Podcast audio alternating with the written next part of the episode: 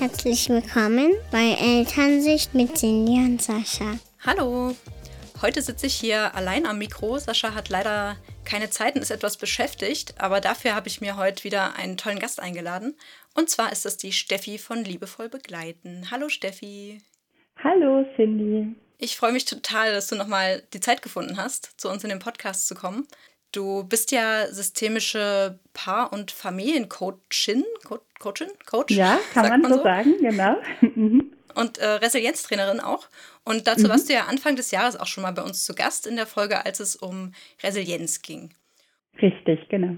Und heute, heute sprechen wir ja über das Thema gefühlsstarke Kinder. Ja. Das mhm. ist ein Herzensthema von dir, hast du gesagt? Mhm, mhm total. Ich habe mich super über die Einladung gefreut, ja. Vielleicht magst du uns ja noch einmal verraten, wie du denn zu dem Thema gekommen bist, beziehungsweise wie du dazu gekommen bist, so intensiv dich mit dem Thema mhm. auseinanderzusetzen. Mhm. Ja, ja, das ist auch äh, eine spannende Reise und ich glaube, das begegnet vielen Eltern, dass die irgendwann anfangen festzustellen, irgendwas ist anders mit meinem Kind. Und bei uns war das, ähm, ich habe ja drei Kinder, unsere mittlere Tochter, die Frieda, ungefähr als sie so drei war, haben wir festgestellt, so ja, wir haben da doch so ein ganz schön kleines, willensstarkes ähm, Persönchen vor uns. Und äh, habe mich äh, gefragt, wie was dahinter steckt, weil es so viele Gefühlsausbrüche gab und so sehr impulsiv, sehr stark, ähm, die kam da teilweise gar nicht raus. Und ja, wir hatten halt den Vergleich zur älteren Schwester, wo wir das auch kannten, aber nicht in dieser extremen Form. Und ja, beruflich bedingt habe ich dann einfach angefangen, so ein bisschen nachzuforschen, zu lesen und habe mich da immer weiter vorgearbeitet und bin so auf verschiedene Konzepte gestoßen und irgendwann kam ich dann auf den Begriff von, also den gefühlsstarken Kindern. Der ist ja sehr stark geprägt von der Nora Imlau hier in äh, Deutschland. Die hat das Buch geschrieben, So viel Freude, so viel Wut. Und als ich dann angefangen habe, da noch weiter zu lesen, also es kommt eigentlich so ein bisschen aus Amerika noch, die Mary Chidi Kochinka, die hat da 92 schon sich auch mit Merkmalen von gefühlsimpulsiven Kindern und willensstarken Kindern beschäftigt. Und da dachte ich, ja, das ist genau das, was mhm. uns ja auch jeden Tag beschäftigt. Ja. Und so bin ich dazu gekommen, genau, und habe das jetzt auch so ein bisschen natürlich in meine Arbeit einfließen lassen, weil es so viele Eltern gibt, die das Thema auch beschäftigt. Hm. Ja, mittlerweile ist das ja auch wirklich ein Begriff geworden. Mhm. Zumindest mhm. ähm, da, wo ich so schaue, muss ich sagen. Ja, ich glaube, ja. es gibt auch noch ganz viele, die das eben, die mit Gefühlsstärke noch gar nichts anfangen können. Ja. Und ja ja, ich finde das eigentlich ganz schade, weil es ist ja sehr, sehr wichtig, dann auch zu mhm. begreifen, mhm. warum die Kinder eben so anders reagieren, als man das vielleicht erwartet einfach auch, ne? Ja, total. Vielleicht kannst du uns einmal kurz erklären, was den Gefühlstag überhaupt bedeutet. Mhm. Also kurz gesagt, ähm, die Kinder fühlen mehr. Also es ist wirklich ein, ein Mehr von allem. Also es geht nicht nur eben, habe ich ja so Wut angesprochen oder eher so diese impulsiven Gefühle. Es geht aber auch wirklich um Freude, Trauer. Es geht um jedes Gefühl, was diese Kinder wirklich sehr, sehr intensiv wahrnehmen können, verarbeiten und fühlen und dann auch zum Ausdruck bringen. Also das ist womit die Kinder, ja, was die Kinder prägt oder beschreibt. Und äh, das ist natürlich auf der einen Seite auch super schön. Also ähm, wenn ich mich so zurückerinnere an meine Tochter, als die auch klein war, wenn die gelacht hat, also wir lagen alle mit auf dem Boden und haben uns mit, also das ist so, das ist so eine ganz lebensbejahende und große Freude, also so richtig überschwänglich. Mhm. Ja, und so kann man sich das auch vorstellen. Also ähm, die zeigen in der Regel, also gefühlsstarke Kinder zeigen in der Regel mehr Begeisterung, mehr Ehrgeiz, mehr Lebensfreude, aber halt auch mehr Verzweiflung oder Traurigkeit, Aggression und kennen halt immer nur so eine Extremvariante von mhm. Gefühlen, mhm. so würde ich es beschreiben. Mhm, okay. Ja. Ich bin ehrlich gesagt auch erst äh, durch dein Instagram-Profil darauf mhm. aufmerksam geworden, dass es eben die Gefühlsstärke mhm. gibt. Und ich glaube, vor einem Jahr hätte ich wahrscheinlich noch gedacht, es gibt eben eher temperamentvolle Kinder und mhm. eher, mhm. ja, also weniger temperamentvolle mhm. Kinder. Mhm. Und ich glaube, noch eher, also bevor ich Kinder hätte, hätte ich gesagt, wahrscheinlich, die einen sind besser erzogen, die anderen nicht so. Das würde ich ja. jetzt natürlich nicht mehr behaupten. Ne? Aber ähm, so ist es, ne? Das sind so diese ersten Gedanken, die dann ja. so aufkommen, was ist denn mit diesem Kind los? Total, total. Und ich bin ehrlich gesagt, ich habe mich jetzt ein bisschen damit beschäftigt und bin mhm. ehrlich gesagt immer noch ein bisschen verwirrt, weil ja so viele verschiedene Begriffe auch so mhm. ähm, durch die Gegend geistern. Und habe mir dann irgendwann auch die Frage gestellt, was ist denn da jetzt eigentlich der Unterschied? Also zum Beispiel mhm. das Wort hochsensibel ist mir jetzt ganz, ganz oft begegnet. Und mhm. ja, ist das eigentlich das Gleiche oder gibt es da einen Unterschied? Ja, ich glaube, da bist du nicht alleine, äh, Cindy. Da geht es vielen so. Mir ging es auch so. Und ähm, genau aus dem Grund habe ich da auch mal einfach mehr nachgeforscht und geguckt. Und letztendlich ist es halt so, dass der Begriff gefühlsstark, das habe ich ja eben schon gesagt, sehr neu ist. Der ist ähm, neu geprägt so. Und wenn wir jetzt zurückschauen, gibt es unglaublich viele unterschiedliche ähm, Begriffe. Und die Hochsensibilität war vielleicht so, ähm, stand am Anfang oder wurde von Elaine Aron geprägt. Die hat so ein Konzept der Hochsensibilität entwickelt. Das war 1996. Und die hat gesagt, also wirklich runtergebrochen, um das äh, verständlich zu erklären, die hat gesagt, hochsensible Menschen, das sind Menschen, die haben eine erhöhte Reizaufnahme, also alles, was so von außen kommt, das ist, nehmen die mehr wahr. Und dann haben die aber auch eine erhöhte Reizverarbeitung. Das heißt, ähm, die verarbeiten das auch nochmal viel intensiver. Mhm. Und das ist was, was in uns drin liegt. Also das sehen wir gar nicht, das kriegen wir gar nicht mit. Also wenn du jetzt hochsensibel wärst, diese Reizverarbeitung, das würde ich gar nicht von außen sehen können. Mhm.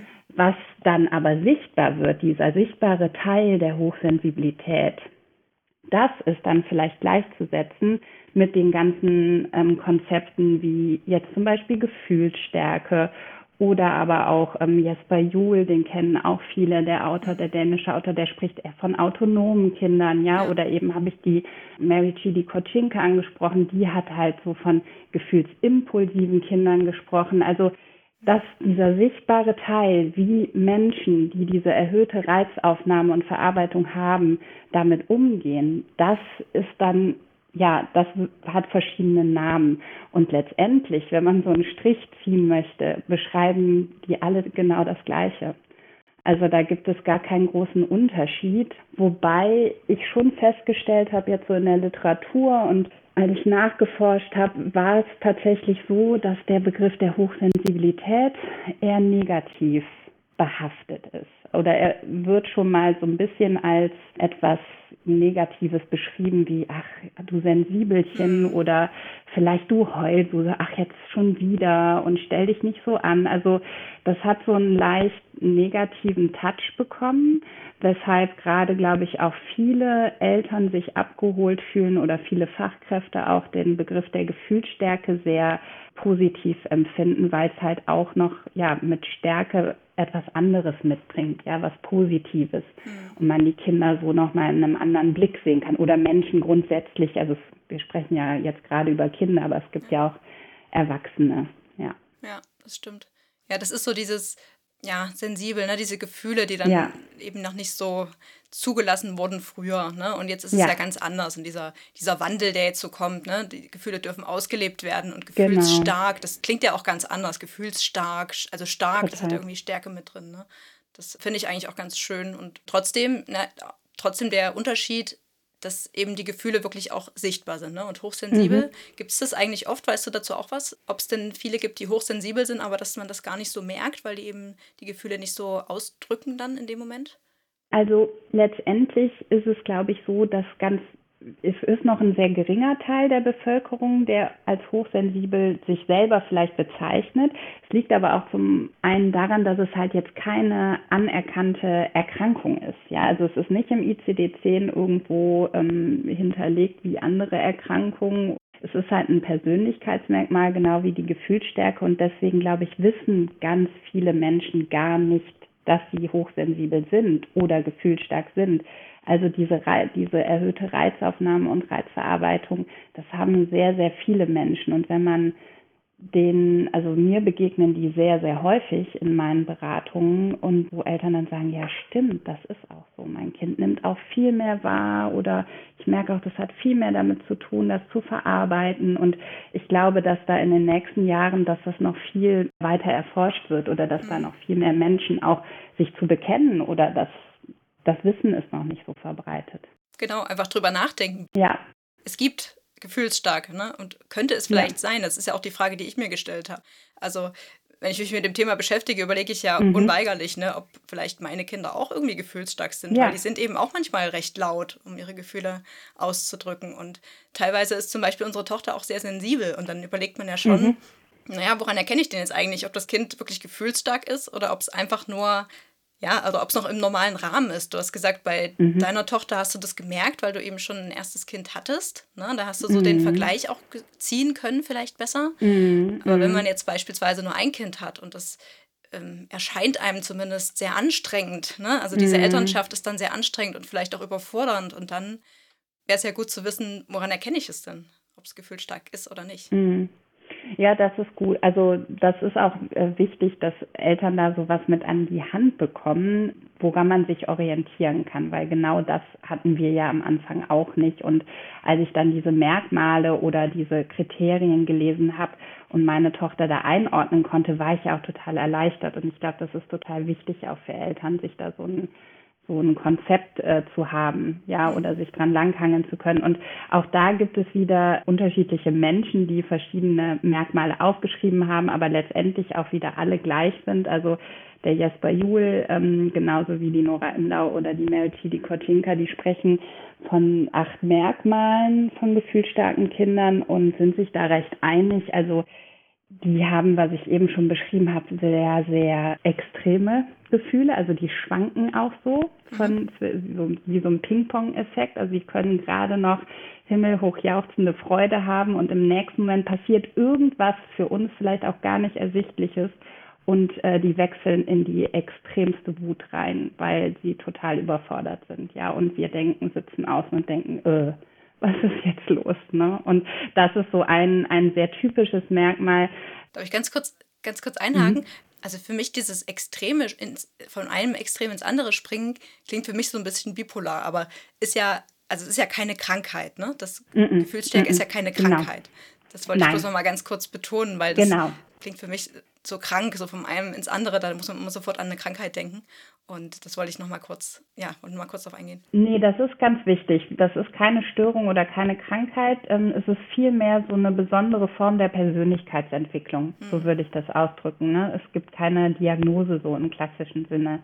Es gibt halt ähm, Merkmale, an denen man sich orientieren kann. Genau. Okay. Und was gefühlsstärke Kinder auch sehr mitbringen, ist äh, so eine ausdauernde und hartnäckig, äh, eine hartnäckige Art, an Dingen dran zu bleiben. Ja, also die lassen nicht so leicht locker, wenn die sich mal was in den Kopf gesetzt haben, was zum einen super schön ist. Also die haben halt auch so eine, diese wirkliche Ausdauer, die die mitbringen dann auch. Also meine Tochter, wenn die sich was in den Kopf setzt mit äh, Basteln oder so, dann verschwindet die manchmal auch drei Stunden und kommt mit einem riesen Projekt nachher raus. Auf der anderen Seite ist es natürlich so, habe ich jetzt einen Termin oder wir müssen irgendwo hin und die hat sich das in den Kopf gesetzt dann wird es natürlich schwierig in solchen Momenten. Ne? Also es bringt halt so beides mit sich, aber das ist auch ein Merkmal. Dann sind die Kinder ähm, überdurchschnittlich sensibel, mhm. leicht reizüberflutet und manchmal auch verletzlich. Also das würde wieder auch dieses innere Leben beschreiben von der Hochsensibilität, ne? diese erhöhte Reizaufnahme und Reizverarbeitung. Die Kinder nehmen in der Regel ihre Umwelt sehr, sehr genau und bewusst wahr. Also die beobachten ganz viel. Also, weiß nicht, vielleicht kennst du das auch von deinen Kindern, aber die können dann das kleinste Tierchen sehen, was da zwischen den Blättern rumkrabbelt, ja, oder irgendeine Schrift, die besonders toll ist, die aber untergeht in einem Riesenplakat, ja, also die mhm können auch so ganz selektiv teilweise wahrnehmen, weil die das unglaublich gut beobachten können. Die Details. Hm. Ja. Und äh, ein großes Merkmal, was auch häufig im Alltag zu Problemen führt, ist, die haben ein Thema mit Routinen. Also die brauchen auf der einen Seite einen unglaublichen, ja, so ein Sicherheitskonzept, also immer gleiche Abläufe und äh, sehr klare Strukturen.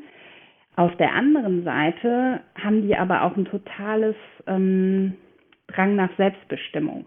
Mhm. Und das ist halt etwas, äh, was häufig in, bei Familien zu Schwierigkeiten führt. Also daran merken, also das ist ein Punkt, wo vielen Eltern das auffällt. Okay, ja, das klingt wirklich schwierig. Wie, wie ja. soll man denn Routinen einführen, wenn man ja. gleichzeitig dann das Kind irgendwie auch, also wenn sich es beschränkt fühlt, vielleicht kann ja. man es dann einfach ein bisschen einbinden in die Routinen. Ja, das ist so ein Merkmal noch. Ein anderes ist, dass manche Kinder eine niemals endende Energie haben, also auch wenig Schlaf brauchen. Das fällt so oft auf bei Babys vor allen Dingen. Ich habe äh, begleite auch viele Familien so im ersten Lebensjahr. Es gibt halt immer wieder Babys, die wenig Schlaf brauchen oder Kinder auch und die immer wach sind, da sind, präsent sind, wie, wie so ein Stehaufmännchen. Das muss aber auch nicht. Also es müssen nicht alle Merkmale vorliegen, aber das sind halt Merkmale und mhm. Dann haben Kinder, äh, gefühlsstarke Kinder auch Probleme mit Veränderungen. Also sobald Übergänge stattfinden, Veränderungen, ob das jetzt allein schon der Wechsel vom, von zu Hause zum Kindergarten oder wieder beim Abholen, ist das jetzt der Urlaub, der ansteht, ist das die Oma kommt zu Besuch, ähm, die vielleicht nicht jedes Mal da ist, ist aber vielleicht auch einfach schon ein Geburtstag, also es ist egal, also jegliche Art von Übergängen, damit können die schwierig umgehen. Mhm weil dann immer wieder was Neues kommt, was die verarbeiten müssen. Und viele Kinder sind auch sehr nachdenklich, so ein bisschen grüblerisch, ähm, beschäftigen sich manchmal sogar so ein bisschen mit philosophischen Themen. Also meine Tochter fragt zum Beispiel ganz, ganz viel über das Universum, die Planeten, wer zuerst da war, wie die Erde entstanden ist oder auch ganz eine Zeit lang hat die sich ganz viel mit dem Thema Tod beschäftigt und das noch als sie fünf war oder so. Also wo man merkt, die haben da auch schon so einen großen Horizont. Ja, also da, da ist so, da steckt ganz viel hinter und die wollen ganz viel wissen. Hm. Ja, das sind so die Merkmale, woran man das erkennen kann. Und es gibt auch noch weitere, also es gibt unterschiedliche Tests, wo man gucken kann, ob mein Kind gefühlsstark ist. Genau, das sind immer so Richtlinien, wo Eltern sich dran orientieren können. Aber das sind so die wesentlichen, würde ich sagen. Hm, okay. Hast du ähm, eine Empfehlung, wo man so einen Test machen kann? Ja, tatsächlich bei mir. Darüber freue ich mich sehr. Den habe ich auch speziell für die Eltern entwickelt, damit die so eine Sicherheit bekommen. Also auf meiner Homepage kann man sich den runterladen mit 31 Fragen. Ich habe das Ganze nochmal sehr aufgedröselt sozusagen, dass man nochmal so ganz spezifisch gucken kann. Und deswegen sind es auch so viele Fragen. Und ja. genau, die Nora Imlau hat auch einen Test auf ihrer Seite, glaube ich. Und ansonsten findet man auch Tests zur Hochsensibilität. Da kann man einfach mal bei Google gucken. Also da gibt es ganz viele. Mhm. Genau. Da waren ja jetzt Sachen dabei, wie beispielsweise die Übergänge. Damit haben ja viele mm. Kinder Probleme. Ne? Mm. Also generell, ich glaube, ich kenne gar kein Kind, was da nicht wirklich irgendwie mal ein Problem hat, wenn man irgendwo los möchte. Letztens war eine Freundin unserer Tochter da, die, die fing dann an zu fast fast an zu weinen, weil sie eben so traurig war, dass sie wieder gehen musste. Mm, und ich kenne mm. das halt bei ganz, ganz vielen, dass die wirklich Probleme mit diesen Übergängen haben. Mm. Und du mm. sagst, bei gefühlsstarken Kindern ist das nochmal extremer, dann wahrscheinlich auch dadurch, dass sie eben diese Gefühle nochmal so intensiv erleben. Ja, ne? hm. ganz genau, ja. Okay. Ja, ich glaube, das hängt alles so ein bisschen miteinander zusammen auch dann, ne? Auch dieser Schlaf, dieses Schlafthema mm. vielleicht, dass wenn man eben mehr wahrnimmt auch, dann mm. hat man vielleicht auch mehr Probleme wiederum, ne? Also diese. Ja, total. Also es ist ja die, das Gehirn, kann man sich vorstellen, ist permanent in, in Dauerarbeit, ja, und auch mehr in Arbeit als vielleicht bei äh, Menschen, die das nicht sind. Hm. Und das muss man erstmal verstehen, dass diese Kinder einfach auch wirklich ganz viel verarbeiten müssen und bei einem Übergang dann halt wieder mehr. Und da kann es halt schon sein, dass irgendwie nur, bei uns reicht da schon manchmal ein Blick von der Schwester, der das Konzept dann komplett einstürzen lässt, mhm. ähm, wo dann die, ja, der Gefühlsausbruch total da ist. Also für mich klingt das so ein bisschen so, also ich habe mir gerade so ein Kind vorgestellt, was eben so ein bisschen beiseite sitzt und erstmal beobachtet und dann vielleicht auch genau überlegt, wie alles zusammenhängt. Ne? Hast du ja so ein bisschen beschrieben, mhm. nachdenklich, philosophisch, grüblerisch. Ne? Und, ähm, und dann, oder vielleicht auch vertieft spielt und dann passiert irgendwas und das geht irgendwie durch die Decke, weil es irgendwie wütend wird oder total traurig. Ne? Also es ist ja schon mhm.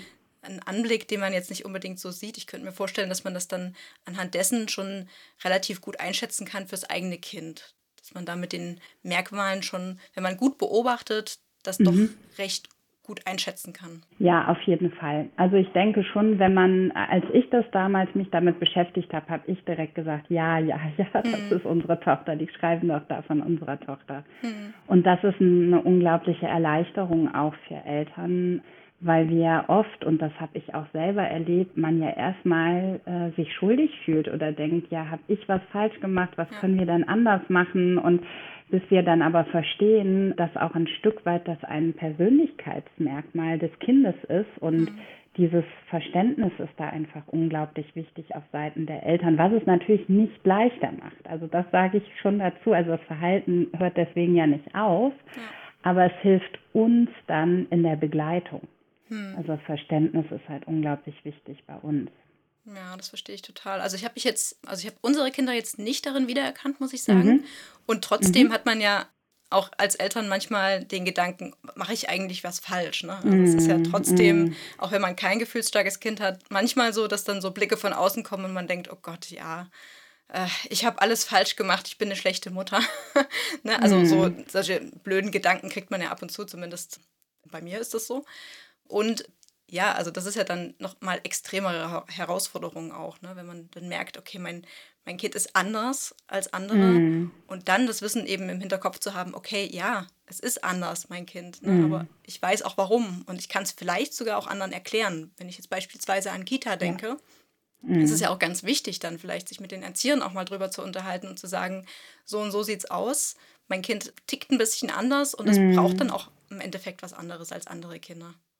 Ja, das ist äh, total wichtig und das nehme ich auch immer mit rein in meine Beratung, dass ich sage, also da ruhig ähm, transparent mit umzugehen. Und das spüren die Kinder ja auch, wenn die merken, ich habe eine klare Haltung für mein Kind und ich stehe ein und ich kläre auf. Und dabei geht es ja nicht um den Zeigefinger, ich belehre nicht, sondern ich kläre auf und ähm, ich helfe denen zu verstehen. Und äh, das hat bei uns ganz viel Erleichterung mitgebracht. Und ich also bei uns ging es dann auch in die Schule und das war für uns auch ein wichtiges Thema und da habe ich auch direkt den Lehrer mit ins Boot geholt und das war total wichtig, weil ich dadurch auch die unsere Tochter anders begleiten konnte, weil er es wusste und auch nochmal Situationen anders einschätzen konnte und das finde ich total wichtig. Also da würde ich Eltern auch immer zu ermutigen. Mhm. Was würdest du denn Pädagogen mit auf den Weg geben? Also wie kann man denn mit gefühlsstarken Kindern am besten umgehen, sage ich mal? Oder wie kann man am besten auf sie eingehen auch? Mhm. Also meinst du jetzt nur Pädagogen oder auch Eltern? Generell, glaube ich. Also ich glaube, für Eltern ist es ja besonders wichtig, weil sie eben mhm. größte Zeit mhm. mit den Kindern verbringen und da auch die mhm. engsten Bindungspersonen sind. Aber eben auch für, für Außenstehende, wenn man das gern weitergeben möchte. Ja, also grundsätzlich glaube ich, das Aller, Allerwichtigste, was an oberster Stelle steht, ist, glaube ich, dass wir die Kinder akzeptieren, so wie sie sind. Also du hast es eben äh, angesprochen, das ist ja eher neuer, dass wir diesen Blick in der Gesellschaft haben oder dass sich verändert, dass auch Gefühle ausgelebt werden dürfen, dass, ähm, dass das einen Raum hat, dass das da sein darf. Und ich glaube, da fängt es ja halt schon an, dass es grundsätzlich angenommen wird, aber bei den Kindern ist es nochmal viel, viel wichtiger, weil die so oft zu hören bekommen, jetzt mach da nicht so ein Drama, stell dich nicht so an, jetzt mach doch mal, jetzt komm doch mal und muss das schon wieder. Ne? Also all diese Sätze, das kennen diese Kinder zur Genüge. Und ich glaube, da ist es super wichtig, dass wir da in diese Akzeptanz gehen und sagen, hey, Moment, ich verstehe das, das ist schwer für mich und gleichzeitig bist du so gut, wie du bist. Ich akzeptiere das. Das ist total wichtig und das gilt für Eltern wie für ähm, Außenstehende und ich würde sagen, für Außenstehende ist dieser Schritt oft einfacher, weil die nicht so emotional nah dran sind. Mhm. Für Eltern ist das schon ein Riesenschritt, das kann ich jetzt aus meiner eigenen Erfahrung sagen. Ich darf mich da jedes Mal und fast täglich ganz bewusst wieder darauf einlassen, auf diese Akzeptanz. Und mhm. das ist schon schwer, weil heute Morgen hatten wir hier noch, ja, also von außen stehend wäre es vielleicht ein Drama gewesen. Ne? Wir wissen das jetzt einzuordnen, aber die ist, wollte nicht in die Schule, ist nicht eingestiegen und ins Auto und ja, also mhm. das ist halt anstrengend. Ja, ja Akzeptanz. Und dann auch eine positive Haltung.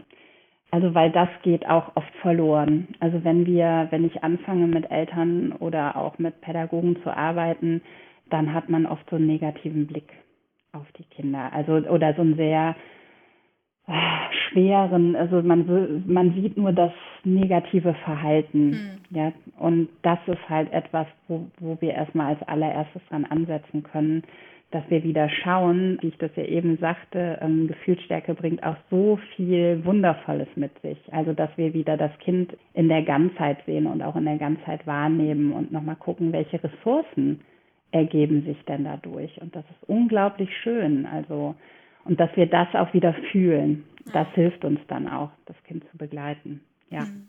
mhm. Ja, ansonsten hatte ich eben ja schon ein bisschen gesagt, so ein Sicherheitskonzept, also wirklich feste, immer wiederkehrende Routinen und klare Abläufe bei gleichzeitig genügend Selbstbestimmung. Also das ist, das ist tatsächlich so ein, wie so ein Eiertanz. Ähm, aber wir haben das für uns so umgesetzt, dass wir als Eltern auch die Führung übernehmen, also so eine liebevolle und klare Führung, dass wir sagen, jetzt zum Beispiel ist Ruhezeit oder ruhen wir uns aus oder das ist für unsere Tochter ganz wichtig, aber du darfst entscheiden, was du jetzt tust. Also du hast die Möglichkeit, ein Hörspiel zu hören, du hast die Möglichkeit zu malen, du kannst dich hinlegen mit den Stofftieren spielen oder du kannst vielleicht draußen äh, dich auf die Schaukel setzen, also sowas, ja, dass die Kinder ein Mitbestimmungsrecht haben, aber dass wir klar vorgeben, aber es bleibt jetzt, ne, es wird jetzt nicht hier getobt oder gerannt oder keine Ahnung. Hm, so. Also schon einen Rahmen geben und in diesem Rahmen. Genau. Genau, okay. Ja. ja, und dabei auch klar bleiben. Also das ist nämlich für viele Eltern wirklich ein Riesenschritt dann nicht, ähm, ich nenne es jetzt mal, einzuknicken oder dann doch dem nachzugeben, weil wir vielleicht auch eine Angst haben vor dieser, vor diesen extremen Gefühlen, ja. vor dieser Wut oder vor dem, was dahinter kommt. Und ähm, das ist tatsächlich was, das, das braucht Zeit, bis man das dann auch wirklich lernt und umsetzen kann, weil das so wichtig für die Kinder ist. Hm. Ist auch ja. besser für alle, ne? Also klar, diese, ja. diese Gefühle zu begleiten, das erfordert immer sehr viel Kraft auch, die man in dem mhm. Moment auch haben muss irgendwie. Mhm. Also wenn man eben gerade selbst ja, ziemlich am Ende ist, weil man nicht gut geschlafen hat oder sonst was, mhm. dann ist es natürlich sehr, sehr schwer, solche Gefühle zu begleiten. Nur bringt es, bringt es dann was, das irgendwie zu, zu umgehen? Oder, ne, also muss ja dann schon ein bisschen abschätzen. Dem Kind hilft es dann im Endeffekt nicht. Ja, Genau, also und auch das ist, also das ist ein nächster wichtiger Schritt, den du da jetzt gerade schon angesprochen hast, ähm, nämlich den Punkt, dass die Bindungs- oder Bezugspersonen von gefühlsstarken Kindern sich wirklich gut um sich selber kümmern können. Mhm. Also das ist eine Grundvoraussetzung und was ich auch echt wie immer so ein Mantra predige, dass wir besonders gut zu uns sein dürfen, wenn wir ein Kind begleiten mit sehr starken Gefühlen. Mhm. Dann noch mal mehr und dann noch mal ganz bewusst, weil genau, wenn du, wie du sagst, wenn wir müde sind oder wenn wir im Mangel sind, egal wie der aussieht, dann haben wir da nicht genug Kapazität zu. Ja. Und äh, das ist total wichtig. Und gleichzeitig leben wir das auch wieder dem Kind vor, allen Kindern. Also ne, das ist nicht nur bei gefühlsstarken Kindern so, aber bei denen besonders. Und viele Eltern sind auch wirklich richtig erschöpft. Hm. Also die, die müssen das auch wirklich tun. Ja. Na, und mir ist letztens erst klar geworden, so richtig, also klar, man sagt immer Selbstfürsorge, ne? ist so der, der Anfang, mhm. der, der Grundstamm sozusagen. Und um sich dann eben besser um die Kinder kümmern zu können. Mhm. Aber ich habe jetzt erst mal richtig begriffen, was es eigentlich heißt. Ne? Also man darf sich ja auch um sich selber wirklich kümmern, um sich um sich zu kümmern, ne? weil mhm. es ist eben herausfordernd. Und umso wichtiger ist es ja auch wirklich für sich auch mal da zu sein. Ne? klar, man ist sehr, sehr viel für die Kinder da, aber es ist doch genauso wichtig, dass wir auch für uns gut sorgen, weil wir für uns gut sorgen müssen und wollen. Ja, total. Und es ist auch unsere Verantwortung. Das, also ich bringe da nochmal so einen Step mehr rein, so wenn ich äh, nochmal an die Resilienz zurückdenke. Ein Resilienzfaktor ist Verantwortung übernehmen und das finde ich einfach ganz wichtig und ist ja auch, also viele Eltern haben so diesen Schritt, ähm, die erlauben sich das gar nicht, die dürfen das nicht oder sie stellen sich hinten an, ja, aber das ist fatal, weil ähm, wir dürfen da auch wirklich in Verantwortung gehen. Wir müssen gut für uns sorgen, damit wir unsere Kinder begleiten und das ist Aufgabe von einer Elternschaft. Mhm. Und das finde ich nochmal so eine ganz wichtige Message, dass wir da kein schlechtes Gewissen haben müssen, wenn wir uns gut um uns kümmern, ähm, weil wir gleichzeitig dadurch ein Riesengeschenk an unsere Kinder machen, mhm. indem wir nämlich für die da sein können und genau diesen Raum dieser starken Gefühle halten zu können. Das ist nämlich auch was, was ich empfehlen würde für Eltern oder auch Pädagogen. Also dass es genauso einen Raum dafür gibt. Ja, also dass ich, dass, dass diese Gefühle gehalten werden dürfen. Ja, genau. Ganz, ganz ja. wichtig. Hm. Wir haben ja vorhin schon drüber gesprochen, dass es ja keine Krankheit ist, diese Gefühlsstärke. Mhm. Ne? Also haben wir kurz angerissen vorhin. Und gleichzeitig frage ich mich, also irgendwo muss es ja herkommen, dass einige Kinder eben gefühlsstark sind und andere nicht. Woher kommt das denn? Liegt das in den Genen oder was ist das? ja, also ich habe ja eben schon versucht äh, zu sagen, also genau, es ist keine Krankheit, es ist halt ein Persönlichkeitsmerkmal. Also das heißt, die Kinder kommen damit auf die Welt sozusagen. Das müsste ja heißen, wenn es ein Persönlichkeitsmerkmal ist, dass es auch verschiedene Ausprägungen hat. Also man ist etwas mehr gefühlsstark vielleicht, mhm. der andere ist ein bisschen weniger gefühlsstark und der andere gar nicht. Ja, genau. Also es ist schon so, dass ähm, auf anhand der Merkmale ist es so, dass nicht unbedingt immer alle Merkmale zum Beispiel zutreffen müssen. Hm. So, ne? Das, äh, da findet man auch Unterschiede. Und wenn wir da mal so ein bisschen in die Neurowissenschaft gucken, also wirklich auch mal ähm, in und eine Reise ins Gehirn machen sozusagen, dann ist schon, gibt es da zwei Sachen, die bei gefühlsstarken Kindern halt einfach auffallen, die anders sind, sage ich mal, als bei Kindern, die diese starken Gefühle nicht ausleben. Und das ist einmal so diese Alarmanlage, also ähm, unsere Amygdala mhm. im Gehirn, die ist halt einfach, die schlägt schneller an. So kann man sich das vorstellen. Also viele kennen ja noch diese Geschichte mit dem Säbelzahntiger, ja. Mhm. Also wenn wir, wenn Gefahr droht, ja, dann übernimmt die Amygdala, das ist auch richtig gut, unser, also das Gehirn, man denkt nicht mehr groß nach, man handelt. So, mhm. und entweder geht man in die Flucht oder man geht in den Angriff. Und das haben diese Kinder halt extremer. Die schlägt viel schneller an, was auch verständlich ist, wenn die einfach viel mehr Reize wahrnehmen. Das heißt, sie müssen viel mehr verarbeiten und kommen vielleicht auch viel schneller in diesen Modus von Gefahr. Und ähm, das ist natürlich etwas, da haben, also da gibt es auch richtige Studien zu, die herausgefunden haben, dass halt die Amygdala bei gefühlsstarken Kindern vergrößert ist und die somit einfach auch wirklich mehr Stress wahrnehmen. Ah, okay. so, das ist so das. Das heißt, das muss ja dann auch was mit, den, mit dem Nervensystem auch zu tun haben, ne? Die Reize übers Nervensystem, die mhm. dann aufgenommen werden. Genau, genau. Und das Zweite, was du nämlich gerade angesprochen hast, genau, die zweite Besonderheit ist halt, dass gefühlsstarke Kinder nicht so gut entspannen können. Also der Vagusnerv, so nennt sich der, der ist bei den Kindern halt ähm, schwächer ausgeprägt. Und der ist dafür zuständig, dass wir im Körper Entspannung erleben ähm, oder der für Entspannung sorgt und den, den, der fließt überall so in, in allen Nervenbahnen und der trägt dazu bei, dass wir uns in Stresssituationen regulieren können.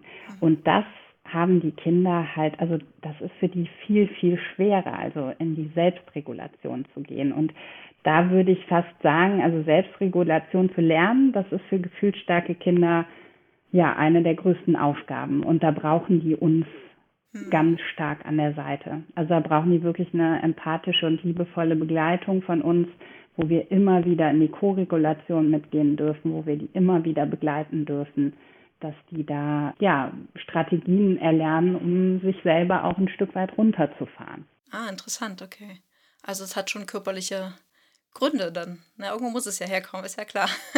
Ja. Aber das einmal zu verstehen, ne? und das hilft ja dann auch wieder den Eltern, ne? die eben so ein Kind dann zu Hause sitzen haben. Ja, es ist halt so, weil das Gehirn mhm. eben anders aufgebaut ist, einfach dieses mhm. Wissen dahinter. Mhm. Und das äh, beruhigt ja schon irgendwie ein bisschen. Ja, total. Auch wenn es super anstrengend ist. Ne? Es ist trotzdem anstrengend und ja, man kann eben nicht so viel tun eigentlich als, als Elternteil dann, oder? Hast du Tipps, wie man denn damit umgehen kann besser?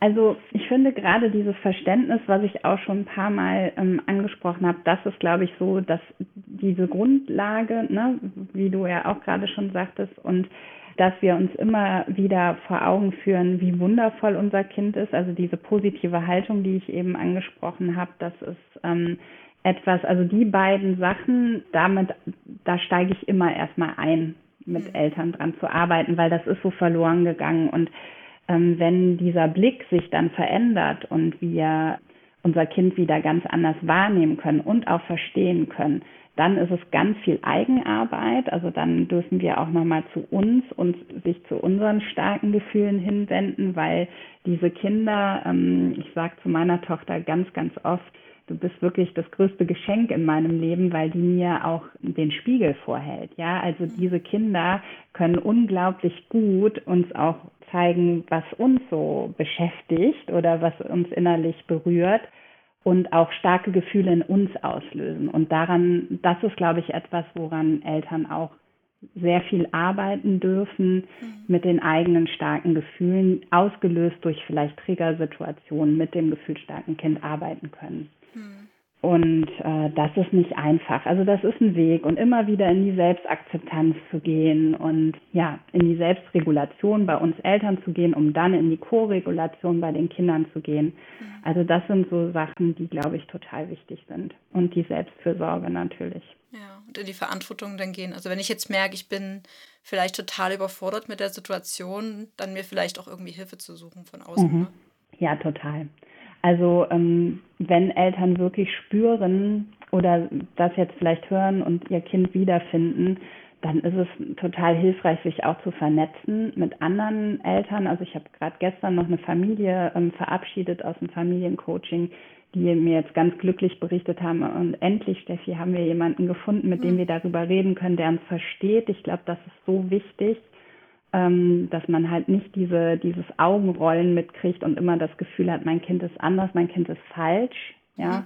Und sich dann auch wirklich professionelle Hilfe zu holen, weil das ist Hilfe zu holen, das kann nur stärker machen und sich und einen weiterbringen, ja. Und dass man dann auch ganz konkrete Strategien mit an die Hand bekommt. Wie kann ich mein Kind dann in Situationen unterstützen? Was braucht das? Ja, was, ähm, und das ist, das kann man nicht über den Kampf scheren und sagen, alle gefühlsstarken Kinder brauchen jetzt immer diese Morgenroutine oder immer mittags diese Ruhezeit oder, oder. Da sind die Kinder ja auch wieder total individuell und die Familiensysteme und da halt nochmal genauer hinzugucken, was braucht es denn da, damit die Familie einigermaßen gut durch den Alltag kommt, weil es schon so ist, dass das wird einen das Leben lang begleiten. Also das durfte ich jetzt auch lernen und akzeptieren. Es geht nicht einfach morgen weg. Ne? Ja. Man kann halt lernen, damit umzugehen. Na, und bis ins Erwachsenenalter dann irgendwie Strategien für sich selber auch aufbauen dann im Endeffekt. Ne? Am Anfang Ganz brauchen genau. die Kinder viel Hilfe und Ganz dann. genau. Ja.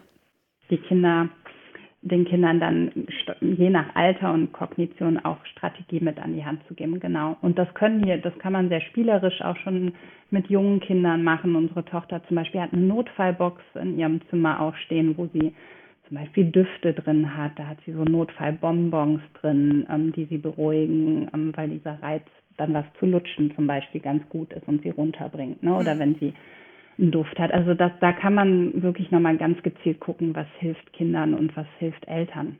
Ja, total interessant. Ich finde es auch echt gut, mal so, ein, so einen neuen Blick zu entwickeln. Also selbst mhm. wenn ich jetzt feststelle, okay, mein Kind ist nicht gefühlsstark, mhm. weiß ich trotzdem, es es gibt diese Gefühlsstärke und ich glaube mal irgendwo gelesen zu haben, jedes achte Kind sogar soll gefühlsstark sein. Ich weiß nicht, ob das stimmt. Ich, ich werfe das jetzt mal in den Raum. Könnte bestimmt sein, ja. Also könnte ich, kann ich mitgehen, ja. glaube ich. Ja, mhm. genau. Und dann hat man ja auch nochmal so einen anderen Blick auf andere Kinder auch. Ne? Wenn mhm. meine Tochter jetzt eine, eine, Freundin mit nach Hause bringt und ich denke, oh Gott, was ist denn mit diesem Kind los? Mhm. Das, das explodiert hier gerade wegen einer mhm. Kleinigkeit für mich gefühlt. Mhm. Ne? Dann äh, habe ich dann vielleicht auch im Hinterkopf, naja, vielleicht ähm, ist es ja auch ein gefühlsstarkes ja. Kind. Ne? Und ja. auch, ich meine, auch unabhängig davon, ob es ein gefühlsstarkes Kind ist oder nicht, kann man ja auf das Kind dann eingehen. Aber da eben dieses Bewusstsein auch zu schaffen und ich finde auch in unserer Gesellschaft kann das noch viel präsenter werden, das Thema. Es ist jetzt schon relativ präsent, ne, durch auch die Bücher von Nora Imlow zum Beispiel. Aber ich glaube, es ist einfach noch nicht überall angekommen, gerade mhm. da, wo es mhm. eben auch wirklich eine Rolle spielt, in Schulen, in Kitas genau. und generell ja. allgemein als Blick auf die Kinder. Ja, total. Also ich finde es auch ganz wichtig aufzuklären und deswegen ganz toll die Möglichkeit, habe ich dir auch direkt gesagt. Also so schön, danke für die Einladung hier, weil ich es so wichtig finde, zu informieren, ne? weil dieses ja. Wissenschaft, Verständnis und ähm, ja, was du eben so sagtest, also ich glaube, wenn man sich einen Satz hier mitnehmen kann, dann ist es das, ähm, also gefühlsstarke Kinder, die tun nicht so, als wäre alles ein Drama, sondern die erleben wirklich ein mhm. Drama. Also die fühlen das. Ja, also die fühlen das wirklich und wir müssen das nicht genauso fühlen. Wir müssen es auch nicht verstehen, was da gerade losgeht, aber wir können verstehen, dass es gerade bei dem Kind so ist und das anzunehmen. Und ich glaube, das ist schon mal ein Riesen-Benefit. Ja, ganz, ganz wichtig, sehe ich genauso. Danke dir sehr für den Austausch. Ich fand es wirklich super interessant und ähm, freue mich, dass wir das Thema jetzt auch in den Podcast aufnehmen konnten. Ich wünsche dir natürlich auch viel Kraft noch im Umgang mit deiner gefühlsstarken Tochter. Das ist ja wirklich Danke herausfordernd. Mhm. Genau, und ich freue mich auch auf alle Impulse, die du über Instagram teilst.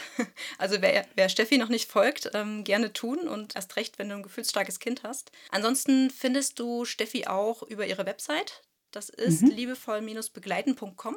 Mhm. Vielen Dank einfach, Steffi, dass du nochmal da warst und ich freue mich wirklich sehr. Ja, ich bedanke mich auch von Herzen, also wirklich dieses äh, Herzensthema rausbringen zu dürfen und hoffe, wir erreichen viele Menschen damit, viele Interessierte und ähm, ja, freue mich über neue Besucher bei mir auf den Seiten und ähm, bedanke mich ganz herzlich bei dir, liebe Cindy. Ich bedanke mich auch. Tschüss, Steffi. Tschüss.